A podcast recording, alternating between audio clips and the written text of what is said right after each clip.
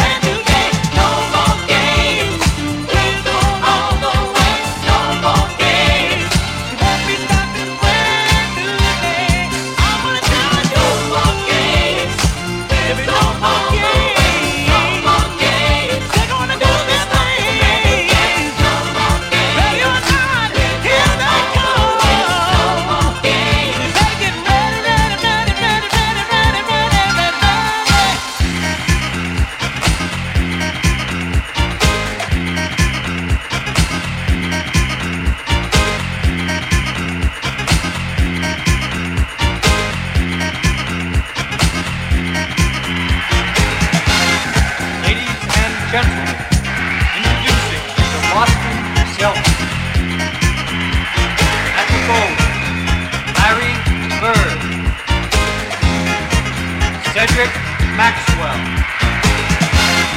At center, Dave Cowens. The guard, Tiny Archibald. Chris Fuller. The Boston Celtics.